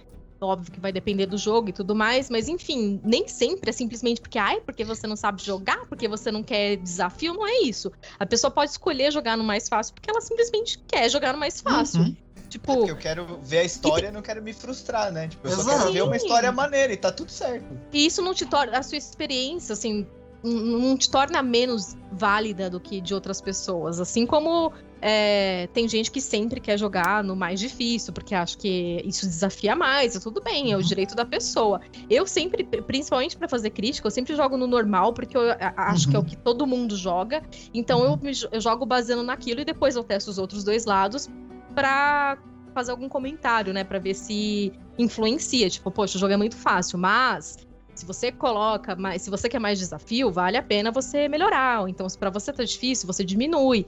É justamente isso, a, a possibilidade de você curtir o jogo da forma que você quer. E realmente, The Last of Us tem muito disso, tanto no quesito Uhum. de, de nível de dificuldade, quanto nisso da, da, da acessibilidade pra quem tem algum problema visual e tudo mais. Eu tava olhando, né, o que eles mandaram de todas as possibilidades ali, né? E eu fiquei chocada, porque eu depois, assim, eu nunca tinha parado pra pensar realmente, isso é a questão de eu viver na minha bolha, de como será para uma pessoa que, Uhum. sei lá, é daltônica jogar um jogo desse, ou então que tem tantos por cento da visão, como que é para ela? Será que ela. Eu nunca parei para pensar se ela consegue curtir um jogo, se ela consegue experimentar. E ali eles deixam formas da pessoa conseguir curtir, entender a história, Uhum. ter a vivência mesmo assim, independentemente dela ter é, algum alguma barreira ou não, porque eles tentam diminuir né, essas barreiras. Isso é muito importante, porque não é um jogo feito só pra gente, é um jogo que qualquer um pode curtir e qualquer um tem o direito de, de querer curtir, né? É, videogame é uma mídia de massa, né? A gente tem que pensar que chega pra todo mundo. E todo mundo tem o direito de gostar e jogar um jogo da forma que quiser. É, então. Sim. uma coisa, uma coisa que tá acontecendo comigo agora, por exemplo, eu, eu falei pra vocês o quão pesado eu achei o jogo, o quão eu sofri jogando, mas o que, que eu tô fazendo? Eu tô jogando de novo. Então eu resolvi que eu ia tentar platinar, né? E, Uhum. só que eu não quero passar, porque eu já tenho uma, uma dificuldade muito grande em jogos, principalmente quando eles envolvem elementos de ação e tiro. Se eu tenho a opção de ser stealth, eu vou ser stealth. Eu Ah, gosto também. muito de ser stealth. Uhum, Só uhum. que isso faz com que um jogo que a maior parte das pessoas demoram 10 horas jogando, demore 30. Porque eu É. vou ficar muito tempo planejando, pensando, aí eu tento fazer a ação que eu planejei, deu errado, eu volto, eu tento fazer de novo. Então, eu demoro muito. Como eu tô tentando platinar dessa vez, eu, eu pra zerar a primeira vez, eu demorei 40 horas, tá? O, The Last of Us Part 2. Eu falei, eu não vou demorar mais 40 horas pra platinar. Então eu já fui atrás, aproveitei da, da possibilidade de ter tantas é, op- opções para você diminuir a dificuldade do jogo. Eu deixei tudo no mais fácil possível. Eu coloquei opções de acessibilidade que apontam onde estão coisas para eu pegar no cenário. Então eu já deixei tudo de um jeito muito mais fácil, onde eu possa reviver essa aventura sem sofrer tanto como eu tinha sofrido, para coletar aquilo que eu quero e estar naquele universo de novo de um jeito que eu, eu acho que vai ser bom para mim. E tá tudo bem, sabe? Cada um vai aproveitar Sim. do seu jeito. É, eu, eu sou o rei de jogar no mais fácil, porque, por exemplo, você pega um jogo que você quer acompanhar a história, que é o caso do The Last of Us, vai ser o caso a partir de hoje do Ghost of Tsushima, e eu tinha jogado, acho que a última coisa que eu joguei, joguei mesmo, foi o Jedi Fallen Order, eu quero saber a história, eu não quero ficar, tipo, batendo 50 vezes com o mesmo personagem, ah, porque o desafio, cara, o desafio pra mim é o desenrolar da história, eu quero saber onde vai dar aquilo. Agora, se é um negócio, sei lá, um jogo de luta que, que não tem, por exemplo, mas não necessariamente tem uma história, aí tudo bem de eu treinar, e, porque daí vira um negócio mecânico. Ou sei lá, o FIFA, eu jogo muito FIFA, eu jogo online e tal, então eu jogo nos níveis mais difíceis, mas. Porque não tem história, o desafio, aí é pelo Uhum. desafio. É um jogo de desafios. Não, Exatamente. e, e a gente até comentou no, no podcast que a gente fez com o Final Level ali, são, tem uns dois programas pra trás, que eu falei, mano, eu- esse jogo eu joguei no mais fácil porque eu queria. No mais fácil não, ele tem o mais fácil, né? Ele tem o mais fácil, o fácil e o médio. Eu joguei no fácil ali, no, no segundo. Então você tá de sacanagem. É isso. Aí o Dan até comentou, o Dan falou, cara, eu joguei no normal e depois de jogar no mais fácil, não tem muita diferença. Assim, tipo, o do jogo... The Last of Us? É, ele falou, no normal pro fácil, ele falou, eu não senti muita diferença. Falou, É que no- depende também de quais são as opções que você habilita, né? Porque depois que você entra no fácil, no menu você pode colocar trocentas coisas como mais balas, inimigos mais fracos, não ser visto, ficar rastejando e nunca ser visto rastejando. Ah, não, Você tem é, eu não muitas fiz. opções. Eu, não, eu nem sabia que dava pra fazer isso. Eu só coloquei no Aham. fácil e fui. E eu acho que ele também deva ter feito isso pra poder fazer os, os vídeos, os podcasts que eles fazem lá no Final Level. Ele falou, cara, eu não senti muita diferença do fácil pro, mais, pro, pro normal. E é isso É, aí, a- cara. Eu acho que é a história, sabe? Tipo, a história não vai mudar. Vai mudar ali uma outra coisa e Hum, tal. Não, isso sim. Mas a história, que era o que eu queria ver, e era a história que me interessava no Last of Us, e eu consegui aproveitar tanto quanto quem joga, sei lá, no Sobrevivente. Uhum. Uhum. E tô É, com mais é, saúde acho que- ainda, acho porque que é. eu não perdi saúde jogando no sobrevivente. Com certeza eu ia ter um infarto. Eu sofria, gente. O pior de tudo é que eu tenho medo do- dos bichos. Meu Deus do céu, era horroroso. Tipo, Nossa, aquela parte do tinha um- hotel, velho, que ela falou. Eu Não, tava com a parte Ed, do hotel eu não. odiava, cara. Toda Nossa, vez, não, não, toda não. vez que eu tinha um Ah, eu- companion e o jogo dava um jeito de Nossa, me cara. separar dele, eu falava, É vai horrível você ficar sozinho. esse jogo. Gente, Não, na primeira vez que você fica sozinho com a Ellie, né? Quando você chega, que a Dina fica no teatro e aí você fica sozinho com ela, eu falei, puta que pariu, eu tava tão acostumada com ela aqui Então, agora. o eu- cara, eu era, eu era muito destemido quando tinha um companion, sabe? Tipo, eu sabia que tinha Uhum. alguém ali, se eu fosse atacar um cara stealth, aquele Ele companion ia ia atacar o outro e tal. E eu falava, nossa, é nóis, vamos lá e tal. E não sei o que. Aí toda vez que o jogo me separava dele, eu ficava muito puto. E a hora que o jogo me separou do Lev no hotel e eu precisava pegar uma máscara pra ele. Eu falei, vai tomar no cu esse jogo, velho. O que vai ter de bicho péssimo. aqui dentro, mano? Meu, e o pior de tudo é que essa parte ela é é uma sequência de filha da putagem gigantesca, né? Porque você entra no hotel, aí eu, eu ficava com o coração na garganta até sair daquela bodega. Aí eu saí daquela bodega e eu falei, nossa, graças a Deus, luz, eu vou poder voltar, ver vida, vou conseguir respirar. Não, vamos enfiar você no hospital, que é o lugar Pra onde mim, o tudo hospital foi a começou. pior parte. O hospital foi a pariu, pior mano. Ah, parte. sim. Nossa, aquele Assim, boss. eu Não, aquilo lá, puta que pariu, que ódio que eu tinha daquilo. E o pior é que eu não, eu não tinha nem coragem de virar pra ele atirar, porque eu tava tão assustada, falando, mano, se ele chegar perto de mim, ferrou. Que eu fiquei, assim, sei lá, 40 minutos fugindo, e o resto foi o tempo que eu virei, atirei nele e matei o bicho. Mas Eu fiquei, Vocês, eu fiquei Vocês mais. chegaram a. Quando, quando você entra no hospital e você vai naquela parte de baixo, antes de aparecer o rei do esgoto, esse chefe, vocês chegaram a tentar abrir as portas e ouvir do lado de trás delas? Porque eu fiz Sim, isso daí tava uma vez. lotado de, de instalador dentro de uma delas. Não, e não é só isso, tinha uma porta em que aparecia a sombra dele, do rei do esgoto, antes dele aparecer. ah, eu tava vi. lá. Então, eu tava lá, eu já tava com o cu na mão de estar naquele lugar. Aí eu fui abrir uma porta, não abriu, falou que precisava lá de energia pra abrir as portas e tal. E aí eu falei, ah, deixa eu ver se eu consigo ouvir alguma coisa. Quando eu botei pra ouvir, apareceu aquela bolota gigantesca atrás da porta. Eu fiquei acho que uns 10 minutos parado pensando, não, não, não vou fazer Cara. mais nada. Teve, teve um susto que o Luiz levou na live, cara. Eu, e eu tava assistindo, eu deixava aberto pra, pra ajudar a dar view, né? E, e aí eu tava, eu tava. Nessa hora eu tava assistindo, que foi uma hora, acho que num, é num museu, eu não sei, gente. Ele, tipo, ele entra num Ah, museu. sim. Que vem um javali. É o do porco? É. É, o do porco. Nossa, eu, eu Ah, levei um susto ali, Ele bicho. deu um pulo, ele ficou com uma cara. assim, Parecia que o, porco tinha pulado no colo dele, tinha saído da tela. Porque, mano, não tem porquê aquilo, velho. É um momento tão família, aquilo ali, tão legal, que você vai na nave, ele faz um mixtape de sons e não sei o que, ela põe o fone, você fala, puta, que legal, aí você olha o Triceratops. Mó legal, É muito cara. legal, É é muito muito divertido. legal. aí você passa por uma parte lá pra abrir uma porta, vem um javali em cima de você. E é tudo escuro. Ai, eu, eu eu levei uns bons sustos, mas. Assim, um, que- um bicho que pra mim é o pior do jogo. É o que eu não Stalker. posso. O Stalker. Eu É odeio. aquele. Como é que ele chama em E português? ainda mais nesse jogo. Primeiro porque assim, você não consegue escutar ele. É É, muito raro. Tipo, ele consegue te dar uns Uhum. dribles ali e aí você não consegue entender o que, que tá acontecendo. E aí, tipo. Ele ainda nesse, ele ficava fazendo aquilo de colocar. Ele olhava assim e aí ele se escondia, bem na hora que tava na lanterna. Várias vezes eu me assustei com essa bosta, Nossa, olhando na lanterna. E aí, quando eu ia ver, o cara tava vindo por trás, assim, ele tava vindo do meu lado. Eu não, eu não Nossa, sei, eu eu passei. esse bicho. Eu passei 30 horas jogando, eu não aprendi a lidar com esse bicho. Porque, ó, Eu com aprendi. o corredor, você espera ali, você vai e enforca ele. O instalador, você vai lá e coloca a faquinha. Até a- o trôpego lá, desgraçado. o- Não sei se chama trôpego ou baiacu, não sei se são coisas diferentes. Você joga São, lá uns, O, uns é, o molotov. trôpego é um, o ba- o baiacu é o mesmo que o verme. Ah, ok. Aí você joga uns, uns molotov, beleza. Mas esse espreitador, cara, ele Mano, é não. inferno. ele não, não, não- Você não consegue ouvir, você não sabe onde ele tá.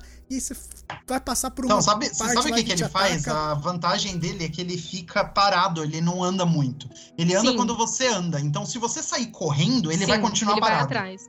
Não, ele Se- vai. Não, se Se você, você- tá andando, não. Se você sai correndo, ele, ele fica parado. Se você vai na direção dele, você sai correndo, ele não se mexe, ele fica paradinho lá, só botando a Não. cabecinha pra fora. Seu bugou, não é possível. Porque o meu, lá no hospital, esse bicho, ele me encheu mais o saco do que o. do que o boss, mano. Depois É, que você aí mata o boss, que ele tem, era um, diferente que tem um Stalker, não é? É, é que ele, ele é um stalker, ele é um stalker mais Avançado. upgraded. É, ele é um É. Stalker Sênior. É, esse ele cara, é mais ele me encheu o saco. Ele é mais difícil. Mas o Stalker, geralmente, eu preciso falar pra vocês a minha técnica, ela é um pouco embaraçosa, mas eu vou falar, não tem problema. Que é a primeira, as primeiras vezes em que eu enfrentava eles, eu demorava 40 minutos só pra conseguir sair de uma sala, porque eu ficava parado ouvindo qualquer barulhinho pra ver se eu conseguia descobrir onde ele tava. Mas depois eu descobri que o que eu tinha que fazer era simplesmente Andar. botar, botar a mão no ouvido, correr em direção a ele e sair gritando. Eu, toda vez, eu vou em. Aparece um bicho, eu começo a gritar com o controle na mão pra eu não ouvir nada, pra eu não tomar nenhum susto. E assim eu não fico sou pego de surpresa. Quando ele aparece, eu já saio metendo bala. É isso, eu conseguia matar todos rapidinho. E a Carol falou aí que o jogo bugou pra você e tal. E teve uma hora que o jogo bugou pra mim, cara. E tá até, tá até registrado. na live que eu fiz, que era justamente contra esse rei do esgoto aí, o boss. que, cara, ele vinha pra cima de mim, eu meti o lança-chamas nele, atravessava e ele não era. Não, não era Nossa. Pô, aí é sacola. várias vezes. casa. Isso várias vezes aconteceu. Tanto que eu morri, cara, umas 10, 12 vezes. Porque ele, eu jogava o lança-chamas como o primeiro ataque, ele me pegava e matava. Eu falava, É, porque o lança-chamas meio que fazia ele dar uns pulinhos pra trás, assim, né? Ele É, dava é. um, um espaço que você um conseguia agir. É. Mas eu Ah, tive um é bug sacanagem. também. Eu tive um bug também, até postei no Twitter, porque isso me deixou puto, que foi na melhor hora do jogo, que claramente dentro do hotel, onde eu já estava sofrendo pra caralho. Eu tava jogando com a Abby e aí eu me perdi lá. Em um momento eu não sabia pra onde ir. E eu achei que eu tivesse que pular pra parte de baixo. Só que eu pulei pra parte de baixo e ela morreu. Não era pra pular pra parte de baixo. Ok, esperei o loading. Quando o load volta, eu, tipo, eu juro pra você, era a tela preta, né? na loading, parte do elevador, cortava. Era, na eu parte do também elevador. pulei. eu achei, eu falei, Eu será que eu pulei. tenho que descer aqui? Pulei e morri.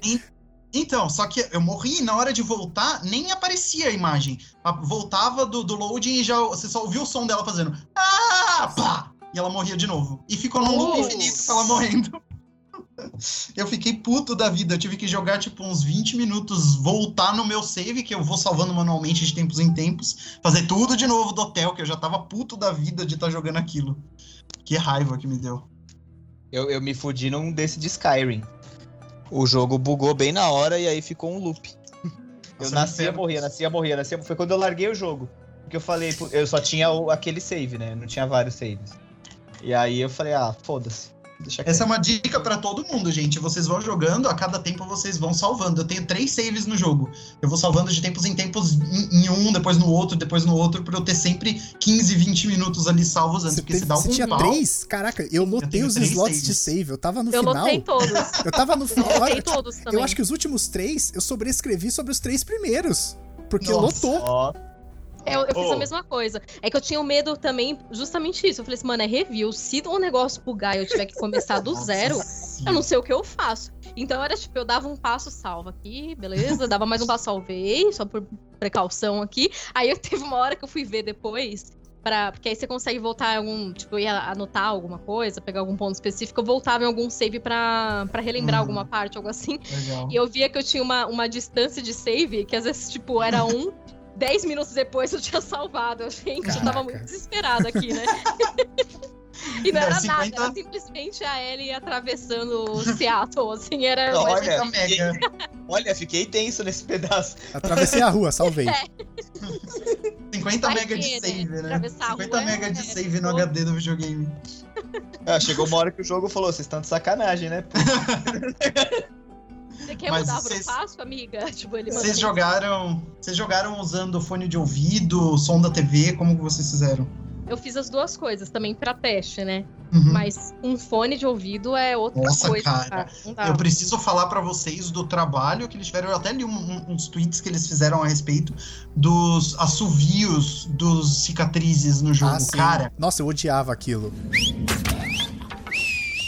Aquilo lá entrava no meu cérebro, eu me gelava inteiro. Era incrível o que eles faziam com aquilo. Ah, nem só isso, tipo, quando você tá andando, que não tem ação, que você tá, tipo, explorando umas casas, vai, ali quando ela chega em Hillcrest, como que é o nome daquele lugar que é super verde? Era algo assim, Rio. Rio. Rio coisa. Hillcrest, uma coisa assim. É. Enfim, quando ela chega ali, é, tem alguns inimigos em umas partes, mas tem uma, uma parte que é bem calma, assim, entre aspas, que você só vai explorando casa, você pode achar um ou outro é, infectado, mas beleza. Enquanto eu tava ali, eu tava muito tensa, porque o trabalho que eles fizeram também com o som, do- o ambiente é tudo muito vivo. Uhum. Então você tá dentro de uma casa, bate um vento, você ouve um, um copo de vidro caindo em algum lugar. Ou então você Uhum. tá andando, tipo, tem um estalo numa árvore. Você E ouve muito isso- estalo. Cara, esses Sim, estalos e eu achava é que era no- instalador. Eu ficava Eu também. paranoico. Só que, tipo, não- eles não fa não é um negócio que é pra dar um jump scare. Você vê que é uma coisa que tá natural. Só que você, como você tá tenso, qualquer barulho que você ouve, você fica assustado. Mas você vê que é uma coisa, tipo, da natureza. Então, teve uma hora que eu fiquei parada só ouvindo, que era uma parte que tinha, assim, muito mato, muito coisa. Era barulho, sei lá, do- de bicho, de, de, de vento mesmo, barulho das árvores mexendo e aí para. É, é incrível, é, é um mundo, é um universo vivo. A impressão que dá é que aquilo ia estar daquele jeito, tendo uma vida ali da- da natureza, apesar de tudo, independente de você estar tá jogando ou não. E isso é muito Uhum. legal, você sentir que você realmente está passando e, e cada lugar tem um- uma coisa nova pra perceber. Ou mesmo quando você tá nas áreas com muitos inimigos. Se você ficar quietinho, não só pelo modo escuta, mas você consegue perceber muito bem ele se movimentando. é, Tudo ele As faz comunicações sentido também, né, entre eles. Sim, é, é muito interessante isso. Incrível. Eu achei muito legal essa coisa deles deixarem os, os NPCs inimigos mais vivos, né? Mais humanos, de Humanos. falarem um com o outro, ó, ela tá ali, vai por ali, chamar com o nome, fica triste quando morre. Cara, assim, eu sei que foi feito de um jeito ainda muito superficial, dá pra aprofundar muito mais, e acho que a gente vai ver muito mais aprofundado em jogos da próxima geração, mas ainda assim eu fiquei muito surpreso, sabe? Você consegue sentir um peso muito maior enquanto você tá jogando. Isso é o que me faz pensar em comprar um, um sistema de som, tipo. Mais, mais assim, porque só tem o som da TV em casa, eu nem jogo de fone, assim, eu não tenho hábito de jogar de fone. É, mas assim, esse tipo de coisa já dá, Esse acho que deu pra perceber mais, mas eu acho que daqui pra frente é uma parada que eles vão apostar muito, assim, aquela parada Sim. de, de som bineural que você escuta em uma orelha, na outra orelha, o som passa de uma pra outra. Eu acho, eu acho muito foda esse tipo de coisa. Não, e assim, eu peguei o. o- eu, te- eu jogo com o fone Gold da Sony, né? Do próprio PlayStation, que é 7.1. E ainda tem a- as opções dentro do, do próprio videogame, que são umas pré-definições que melhoram, deixam do jeito que os designers queriam para alguns jogos em específico. E aí você Uhum. carrega pro fone e você pode usar aquele modo, né? Não existe um para The Last of Us Part 2, inclusive fiquei triste demais de não ter, mas existe um pro The Last of Us, que também, e eu também recomendo jogar com o do Uncharted, que são os dois da Naughty Dog, né? Então eles acabam pegando mais ou menos o mesmo estilo. E é um absurdo, assim, a diferença que faz, porque os sons de tiro, grito, é, os assovios, meu, a- a- eles parecem que eles entram no seu cérebro de um jeito, é como se você estivesse lá. É muito doido, assim, o trabalho que eles têm com o som na Naughty Dog é um absurdo, ao ponto de você conseguir, e esse é um detalhe muito legal que eu abusei dele o jogo inteiro, você consegue abrir cofre só ouvindo os barulhinhos quando você tá puxando os números e quando tem um Caraca! barulhinho diferente, você abre o cofre, é. Ô, louco! Então dá pra Nossa. você fazer isso com todos os cofres. Você não precisa sair correndo atrás dos códigos. Não. Eu encontrava um cofre, eu colocava meu fonezinho e ficava lá quietinho, ouvindo número por número. Aí fazia um barulho diferente, eu conseguia abrir o cofre. É muito doido, cara. Caramba, O... legal. esse negócio do som, eu joguei com fone, mas um fone estéreo. E aí, sei lá, acho que 10 dias depois eu acabei pegando um de games da Astro, que é 7.1 também. E eu tô Uhum. jogando muito no PC, e cara, é, é um negócio muito diferente. Ele tem um som de surround que você consegue configurar. É muito louco, cara. A primeira vez que eu joguei com aquilo, eu achei que o som tava vindo do- da minha frente. Tipo, do É muito monitor. É um negócio muito louco. E aí, quando eu fui jogar lá o Resident Evil 2, que eu tenho o fone do PS4, que acho que era 5.1, foi a pior ideia da minha vida. Porque o negócio era tão. era uma imersão tão grande que eu ouvia os passos. Eu achei que era gente na sala de casa. Eu tava com a porta fechada, eu achei que era minha mãe andando, mas não, era o Mr. X andando no jogo. É, foda, cara. Mas é esse é um dos motivos de eu tomar tanto susto jogando The Last of Us Part 2, de ficar com tanto medo em várias cenas, assim. Primeiro porque você nunca tá seguro, né?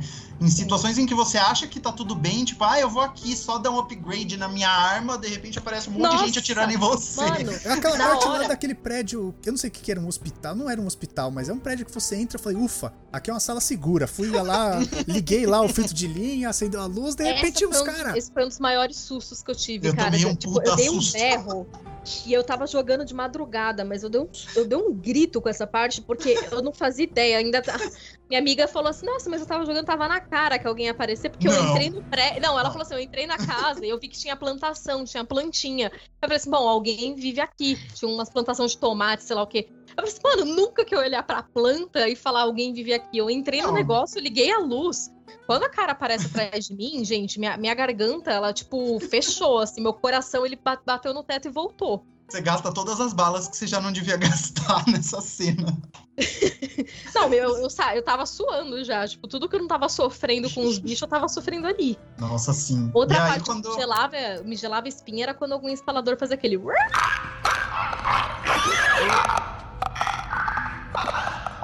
Que ele para, Aham, assim, ele ouviu ele algum para. barulho. E É. eu ficava, gente, eu, tipo, eu não respirava nem na vida real, assim. Eu segurava a respiração, tipo, não olha, não olha, não vira. É muito ruim quando você joga com um fone desses, com um som surround dessa forma. Você ouve cada detalhezinho, então você fica muito apreensivo. Qualquer coisa você já entra em desespero. E aí, numa situação dessas, em que aparece uma coisa do nada, você vai do completo silêncio com sons da natureza pro maior desespero do planeta, com sons entrando assim no- nos dois tímpanos lá no fundo, sabe? Então, meu coração vinha pra garganta automaticamente. É, é horroroso, assim. a- a- eles conseguiram reproduzir de uma forma animal. E É. foi o que eu falei, tem, tem uns tweets depois, é, se vocês ainda não viram, eu recomendo, até passo pra vocês, que o pessoal que criou os assovios do, do, do Cicatrizes, eles falaram o estudo que eles fizeram e o tempo que eles demoraram para conseguir desenvolver uma linguagem entre eles com assovios e perceber quais eram os Sim. melhores sons para as pessoas ficarem mesmo desesperadas enquanto estavam lutando contra eles. É incrível, o trabalho deles é incrível. É, os caras criarem uma linguagem pra subir o só. É, muito doido, cara. É muito doido. Assim, e a, a gente não tem nem o que falar em questão de, de detalhes que a Naughty Dog coloca nos jogos deles, né? A gente já tinha visto no Uncharted. é, tem trocentos vídeos disso daí no YouTube mostrando as animações, os detalhes que eles colocam. E com The Last of Us Part 2 não foi nem um pouco diferente, né? Se você parar pra prestar atenção nas pequenas coisas, é assim, o, o personagem morre e o sangue que escorre no chão vai, vai escorrer de uma forma diferente, vai interagir com o solo de uma forma diferente. Então, se ele tá na neve, a neve vai derreter porque o sangue é quente. Se ele tá no chão, no, no- no tecido, ele, o tecido absorve e ele vai criando camadas de sangue, onde lugares ficam mais espessos e lugares ficam menos, sabe? É, é um trabalho absurdo, é um absurdo que eles fazem. Eu acho que isso daí é o que deixa o jogo tão inesquecível. Tipo, vocês estão Uhum. falando há horas, poderiam falar mais e mais horas e não ia Uhum. esgotar o assunto, cara. Não dá. Não dá, Mas é eu acho muita que- coisa. E assim, eu acho que até pra gente encerrar, pensar um pouco o que cada um leva de The Last of Us 2 pra frente, o que você acha que mais abalou você e te faz ficar pensativo com o jogo até hoje, né? Bom, Lois. O Lois foi o susto do porco, com certeza. Um dos, né, cara? Porque que esse jogo aí também é uma sacanagem. É o que eu ficava tenso. Eu, eu jogo que nem o Leandro, né? Eu prefiro jogar no modo stealth e tudo mais, até porque não é por preferir stealth, é por ser cagão. Então, tipo, eu prefiro ir no sapatinho. Porque aí você vai, pega um ali e tal, e você vai resolvendo sua situação de uma maneira mais de boa do que pra porrada aberta. Então eu, eu prefiro assim, e aí você percebe onde tá o inimigo, qual é o comportamento que ele faz. E puta que pariu, como eu odiava os cachorros, velho. Porque aquele cachorro não Uhum, tem um comportamento uhum. definido. Ele te persegue pelo cheiro. Olha o que os caras Sim. fizeram. Como Onde você todo vai, cachorro, ele né, vai. cara? Então, é incrível isso. Que inferno, né? Eu tinha que matar cachorro e não queria. É muito triste. Nossa senhora, eu, Isso eu eu achei uma odiava. sacanagem, cara. Ah, eu Obrigar a não matei, cachorro. gente. Eu, não, eu consegui não matar. Até porque não, não foi nem matou? porque eu me esforcei. Não matei nenhum. Mas porque Mentira, você matou um. Tem É. um que você é obrigado a matar. Tem um que você é obrigado a matar. Mas o, todas as vezes em que eu tinha. Não foi nem porque, ah, eu me esforcei super. Pra ser bem sincero, eu tava jogando do- da forma que dava. Se vier pra cima, se Você me tava atacar, jogando vou com o. Bilbo do lado, né? Aí você falou, não, vou matar cachorro. Não, É, vai nem levar. foi isso. Só que as duas Ela vezes matava o cachorro que- e tampava os olhos do Bilbo. As duas vezes em que os cachorros vieram pra cima de mim, eles me mataram. Tipo, eles me pegaram tão de jeito, eu não sei, eu não entendi. Não sei se era porque minha vida já tava fraca, mas eu não consegui fugir, não deu tempo. Eles, a- os dois ataques de cachorro que, que eu tive foram ataques mortais. E aí eu não consegui. Tipo, eu voltava, né, do. Pra, o- pro point. último. É. E, e continuava, então.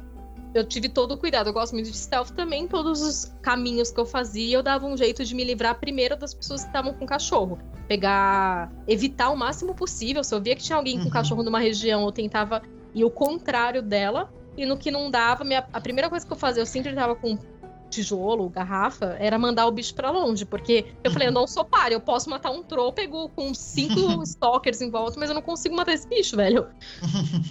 eu tive que matar muitos. Eu não conseguia pensar dessa forma, porque eles me deixavam desesperado, pensando que, mesmo não me vendo, eles estavam indo atrás de mim. Então, eu não tive muita escolha, assim. Eu, eu- o que eu descobri depois de um tempo, que me ajudou a matar menos cachorros, mas que também não trouxe um final tão feliz, era matar o Eu dono matar deles. o dono, sim. Só que aí eles sentam do lado e começam a chorar, cara. Isso daí É, me e- destruía muito também. Nossa, teve Isso uma eu fiz hora. sem querer. Você não vence nunca, né, cara? Nossa, Teve uma hora cara. que eu fui. Tava numa dessas partes aí que tinha cachorro e eu já, saca, já tinha sacado qual que era, porque a primeira vez que você encontra, o jogo te explica, né, qual que é a mecânica do cachorro. Uhum. Aí já tinha passado algumas e tal. Primeira coisa que eu ia fazer era eliminar o dono do cachorro, né? Pra me livrar dessa, dessa ameaça aí que podia me perseguir. Aí a primeira vez que eu fiz isso, assim, tipo, pensado, mano, eu matei o cachorro na peixeira, velho. Mas foi uma tristeza. Porque eu Meu matei o dono Deus. e parti pra cima do cachorro, mas deu uma no pescoço, eu fiquei com um peso. Nossa, É, cara. cara. É pesado. E assim, ele foi o que eu falei, tem muitos detalhes, então eles não deixaram de lado nem um pouco do quesito violência nesse jogo, né? Uh-uh. Se você dá tiro na cabeça de uma pessoa, você presta atenção no fundo, se tiver uma parede, alguma coisa, os pedaços do cérebro da pessoa estão escorrendo Nossa, até o teve chão, hora sabe? que eu explodi uma pessoa e, e caía parte dela do teto. Uhum, é, exatamente. O jogo ele faz você pensar duas vezes antes de matar qualquer coisa, porque, meu, é grotesco o negócio. Era assim, tipo é o Breaking Bad na cena da banheira, sabe? No começo. Nossa, isso, isso. É isso aí. Caramba, o jogo, É era, o jogo era péssimo. cruel. Eu só não sentia dó de matar zumbi. O resto do jogo você fica mal com, com tudo. Com cachorro é o pior. Mas até com pessoas você. que péssimo, né? Eu tô falando que matar, matar cachorro é, é péssimo, mas gente, tá tudo bem. É, não, basta ela ser egoísta que tá tudo certo, pode matar. Essa é a mensagem do, do podcast de hoje. Essa é a mensagem que vai ficar com todo mundo que faz a gente continuar pensando, né? Exato.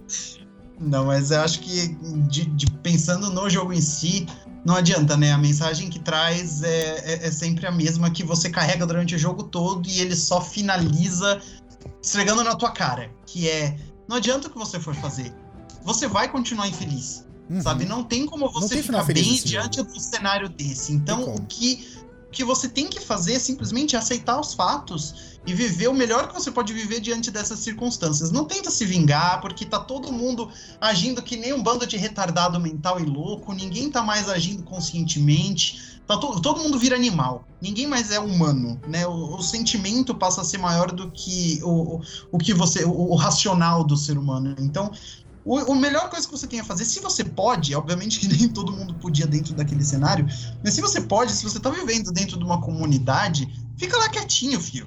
Não faz nada, não, não queira se envolver com ninguém, fica na tua casa, planta, come o que você tem pra comer e simplesmente sobrevive. Pois Não é. vai garantir a tua sobrevivência, mas é melhor do que você sair tentando que nem um louco Resolver. resolver, resolver. as situações, porque você não vai resolver nada, filho. Você vai acabar morto ou vai matar alguém que você não devia matar. É isso. É, então, toda hora que acontecia alguma parte da história que ela falava assim, ah, não, agora eu vou pra lá. Eu falava, não vai, mano, volta. Volta pra Jackson, que é mais sucesso. Quando, quando ela Lá vai. tinha, lá tinha vai- festa junina, cara. Tinha uma festinha junina. Jogava bola de neve nas crianças. Quando a Abby vai no, no hospital lá pra tentar achar um medicamento pra curar o braço da menina que ela nunca tinha visto na vida, eu só pensando, menina, pra quê? Pois é. Mas pra quê? É, tá achando que E eu pra, tô Capitão pra piorar ainda, a mulher É morre depois. ainda. Nossa, mo- acho que é a morte mais cruel do jogo. Eu fiquei muito É. impressionado. A menina ainda morre ali. Eu falei, mano, puta que eu pariu, sabe? Tipo, você passou por tudo aquilo lá pra menina morrer depois. Ela já perdeu o braço, depois ainda morreu. Pra que que você foi matar aquele bicho gigante do esgoto? Ai, meu Deus do céu, sabe? Então, é- a lição que eu tenho é essa, assim. É- e é a lição que a gente tem que passar pra todo mundo durante o coronavírus. Fica em casa. Pois é, eu acho que é isso. Eu acho que a gente pode terminar desse jeito, cara. Se você não quer se fuder, fique em casa, caralho. Casa, porra. Tem exemplo real e Ah, eu- virtual.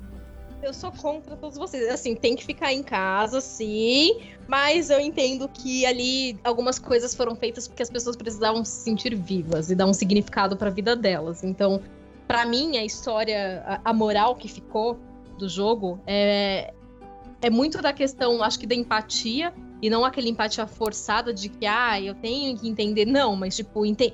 o simples fato de você entender que existem lados diferentes e pontos de vista diferentes Uhum. e essa visão vai moldar e vai rodear toda a vida da pessoa e as atitudes dela e saber respeitar isso, mesmo que você não concorde, mesmo que você não goste, mesmo Ah, que você sim. não ache que é o melhor. É, acho que isso é o principal. E entender que essas coisas, essas situações assim, é muito do que, tipo, as pessoas procuram sempre encontrar a humanidade dentro delas de algum modo. Uhum. Então, a- acho que a, a Abby começa, ela meio que adota a dupla lá de irmãos justamente porque ela quer. Ela quer, acho que sentir de novo um pouco do que ela, de quem é ela, né? Quem que é, quem que é a, a Abby, tudo que ela passou, tipo, o que, que ela fez. Ela tá buscando, ela perdeu tudo, então ela tá ali atrás de uma certa humanidade. Que é muito do que o Joe fez quando ele perde tudo e ele meio que finalmente aceita a Ellie como uma filha, né? Sim. Cumprindo esse papel. Então, as pessoas sempre vão buscar formas de justificar a vida delas, de fazer um sentido para a vida delas. Eu acho que aí a forma que cada um encontra é válido, porque é a forma que para ela faz ali sentido, entendeu? Então acho que eu muito, para mim fica muito essa ideia do do respeito mesmo que você não concorde, sabe? Acho que é Uhum. Não, e a e, do, e do beleza. incômodo. E do incômodo também. Acho que também é a questão de que, tipo, nem tudo é legal, nem tudo, nem sempre o- os finais vão ser gostosos. A vida, ela Uhum. não é só, ela não é aquela coisa plana, assim, que é só um sentimento. Então, saber lidar com o incômodo também, saber lidar com, com o desafeto e entender que é isso. Tem coisas que são assim, tem coisas que terminam de uma forma agridoce. Uhum. E, e é assim que a gente tem que levar. Não só pelo final exatamente simbólico do jogo, mas por tudo que o jogo representa ao longo do caminho, né? Todas as trajetórias ali que são interrompidas ou que chegam num final, mas enfim, tudo tem muita. Não é um sentimento só, não tem como ser um sentimento só. Não tem como em algum momento tudo ficar bem. E a, a vida é assim, né? Tipo, não de uma forma derrotista, mas a gente vai lidar com vários sentimentos é, sempre. E, é, e é aprender a lidar com eles, entender que eles fazem parte. É, tudo, tudo é uma história. A gente acompanhou uma história e eu acho que o mais bonito de tudo nessa história é, tem a ver com o que a Carol falou, que é a gente entender que mesmo em situações que tá todo mundo fudido e todo mundo vira animal, ainda existe um pouco do ser humano na gente que vai continuar lá. Né? Então a história que a gente acompanhou, tanto do Joel, o Joel, o, o momento humano dele foi ele conseguir, depois de ter se transformado num animal completo, se apegar a Ellie de novo, né? Que era algo que ele achava que seria impossível. Para Ellie, o, o que fez ela voltar a ser humana de novo, ela percebeu a humanidade, foi. O primeiro ponto foi quando ela percebeu que ela perdoava o Joel e ele ia tentar continuar convivendo com ele amando ele de qualquer forma, sabendo do que ele fez, só que ele morre logo em seguida. E isso daí volta nela no final do jogo, quando ela percebe que ela não vai matar a Abby. Ela, sabe, vem aquele estalo dela, dela fala assim, sabe, não, não vai adiantar. Eu vou continuar miserável, não vai dar certo, eu, nada vai melhorar na minha vida. E, e ela simplesmente larga a mão e é, e é instintivo, não é uma coisa que ela fica pensando horas que ela não vai matar ela antes. Não, vem dela, vem de dentro, e isso daí é o lado humano dela, né? E, a, e, e da Abby é ela conseguir se apegar a uma outra pessoa, mesmo depois de ter perdido tudo e todos, de estar tá indo, de estar tá sendo perseguida pela Ellie, ela ainda vai, salva os dois irmãos e consegue se apegar a um deles, e os dois seguem trajetória junto. Então é, é, é uma história de humanidade diante de uma situação tão caótica e de, de momentos tão desumanos, né? Isso é o que é o mais bonito dentro desse jogo. É, e, e, assim como o próprio Last of Us, fica aí, gente, o final agridoce desse episódio. Não tem piada, fica pensando aí na vida. Que esse jogo veio e pra fica em casa. porrada. E fica em casa. E é isso aí, esse final Não tem zumbi aí. na rua, todo mundo pode ficar em casa Por assim. enquanto. É, dá, dá um É. tempo aí. Mad Max aconteceu em Depende- 2021, viu, bicho? Qual vai ser a depende arma de que vocês? você considera zumbi. É, temos um no poder aí. Não, não vou falar disso. Vamos, vamos. vamos. que Cara, armas porrete, vocês vão ter aí? porrete, porrete com prego na ponta, acho que resolve bem a situação, né? Ah, a minha arma aqui é o Bilbo. Vem alguém tentar mexer comigo pra você ver se não cachorro não demônio. Cachorro demônio. Ca- Cachorro que comeu, a- abriu um buraco na cama, velho. Imagina o que faz com a pessoa. É, vocês não sabem nada. É.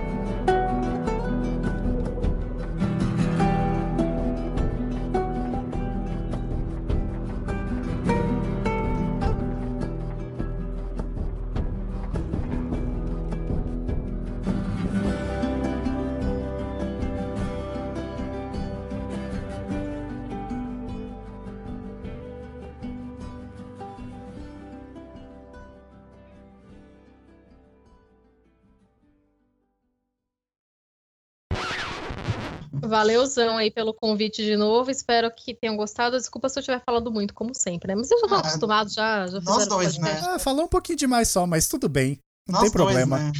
eu, eu sou péssimo também. Eu falo pro meu namorado, coitado, eu sou um monólogo na vida dele.